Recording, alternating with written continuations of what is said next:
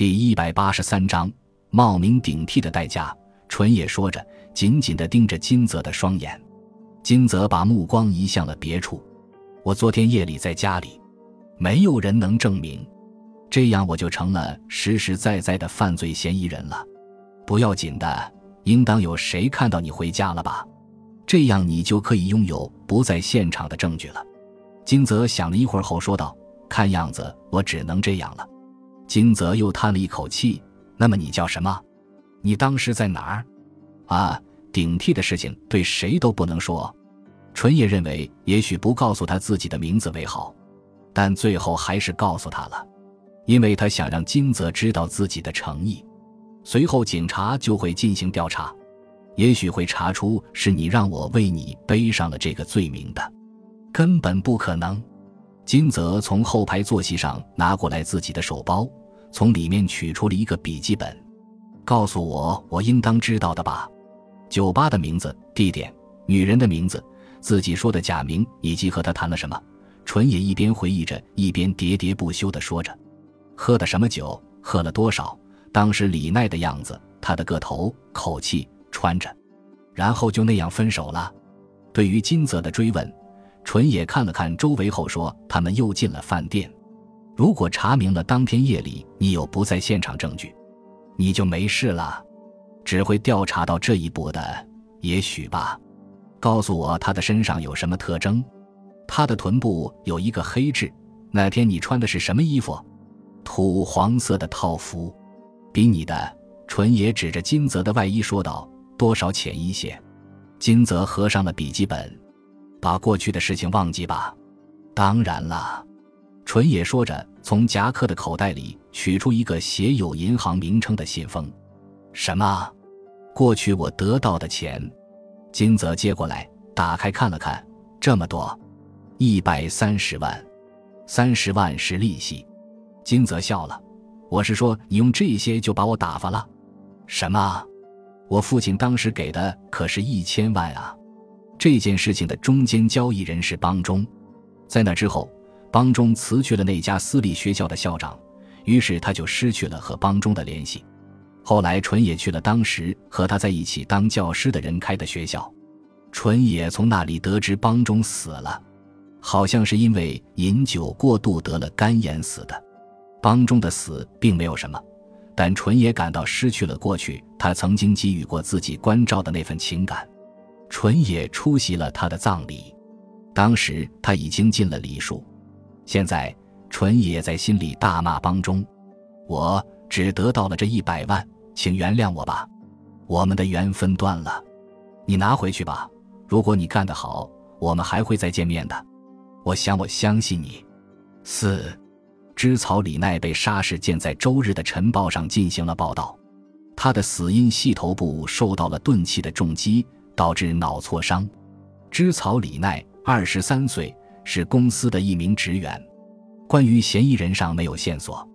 在这以后，就纯野的观察，晨报再也没有接下去报道。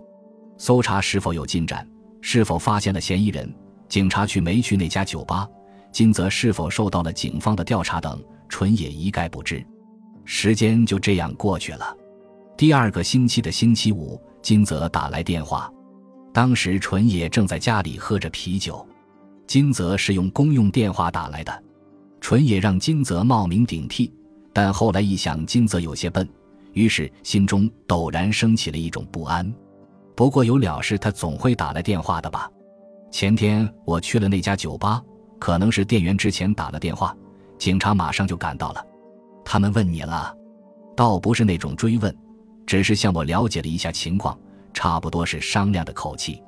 啊，后来呢？我想事情就结束了。说完，金泽沉默了一会儿。昨天警察又来了，纯也紧张地咽了一口唾沫。他们说有你去他公寓的证据。金泽继续说道：“什么？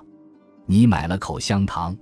果然，问题还是出在了口香糖上。”纯也听到这里，心跳加剧了。口香糖上流的唾液不是金泽的，而是自己的。所以让金泽当自己的替身一事绝对没有问题，纯野说道：“那是我在附近的一家便利店里买的，在哪家买的？去李奈家的途中，是在一家二十四小时营业的便利店买的，还有监视器。商店里的防盗监视器录下了纯野买口香糖时的身影。听到这里，纯野惊愕了。店老板让警察看了录像了，那是不是你呀？握着话筒的手出汗了，纯野的额头上也渗出了汗水。你是怎么回答的？我坚持说那天我在家里。于是他们问有谁当时可以证明。后来呢？我说没有。那么。后来，他们又问了当天的各种各样的事情，我死活也不承认。于是，他们又把我列入了谋杀嫌疑人里，而且是最前面的。警察调查了金泽的一切，如果金泽没有充分的不在现场证据，也许警察就会逮捕他的。万一那样的话，大概他就会全招了吧。反过来说，如果找到了证明金泽不在现场的证人，对纯野是非常不利的。因为监视器录下的录像不是金泽，而是纯野。如果警方怀疑录像上的男子是杀人嫌疑犯，一定会向社会公布的。这样一来，自己的同事就会出来指认，那么让金泽冒名顶替的计划就落空了。纯野听着电话，一只手紧紧地捂在头上。简单的承认是不行的，金泽说道：“你要是完了，我也就完了。”比方说，我为什么同意为你顶替？一问我就得如实回答了。要是到了那一步，我们就全完了。不，还有机会。我想对警察说，录像上的人就是我。什么？我还想说，我去了他的公寓，看到了他的尸体后，立刻逃走了。那他们就会把你抓起来了，因为你说的全是凶手的话呀。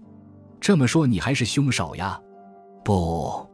纯爷也慌了，不是我杀的，那就是另有凶手了。我和你不一样，我没有婚等着结，接受警方的调查也不会有什么事的。太感谢了，目前还没有抓住凶手吧？这个我不知道，反正今天警察又来过了。金泽的话又让纯野竖起了耳朵。纯野去了二十四小时便利店买口香糖的时间是晚上九点二十七分。监视器的时间也是这样的，他死亡的时间是晚上七点左右。金泽说道：“有人在六点半往他家里打过电话，七点半后又打进了三个电话，他都没有接。而六点他还去了公寓附近的中国餐馆。从他的胃内食物消化程度来看，他的死亡时间是七点左右。警察对我说：九点半去他家的人不会是犯罪嫌疑人的。”这么一说，当时选择逃离现场是个错误。如果自己报警，充其量进行一下调查也就没事了。事件发生在了七点左右，九点去的人不是凶手。金泽说完，咳嗽了一下。可是也可以认为凶手又返回了现场，确认他死了没有？会不会这样呢？反正我不是凶手，那你应当有七点的不在现场证据。很遗憾，那个时间我一个人在家。没法提供我的不在现场证据，而对你来说这一点却很有利。那个时间我在新宿的小酒馆吃饭，就你一个人。对，可店员也许记得我。当时我的衣服被他们弄洒了茶水，后来赔了我一份肉蝴蝶花菜。然后我又去了一家便利店买了电池，我还有收据呢。五，纯野站在路灯照射下的电话亭，他身穿一件风衣。胳膊上又搭着一件风衣，金泽的车停在了他的面前，他立刻上了副驾驶座的位置。金泽把车开到没有人影的地方停了下来，纯野把风衣交到了金泽的手里，这是李奈被杀的那天他穿的风衣。他认为风衣应该不会成为太大的问题，但为了慎重起见，他又买了一件风衣，而把这件给了金泽。金泽把这件风衣放在了后排座上。从手包里取出了笔记本，说一下那天行动的顺序吧。金泽说道。纯也点了点头。六点离开了公司，六点半左右到了新宿。他把物品存进了投币式寄存柜后，来到了繁华大街，在一家小酒馆喝了啤酒，吃了晚饭。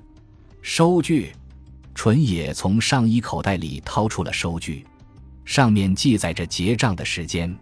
出了小酒馆的时间是七点四十分，进小酒馆的时间是一小时之前，但在小酒馆这段时间没有记录。从新宿到李奈的公寓要一个半小时，有人证明李奈到六点半还活着，所以纯野不在现场证据可以成立。感谢您的收听，喜欢别忘了订阅加关注，主页有更多精彩内容。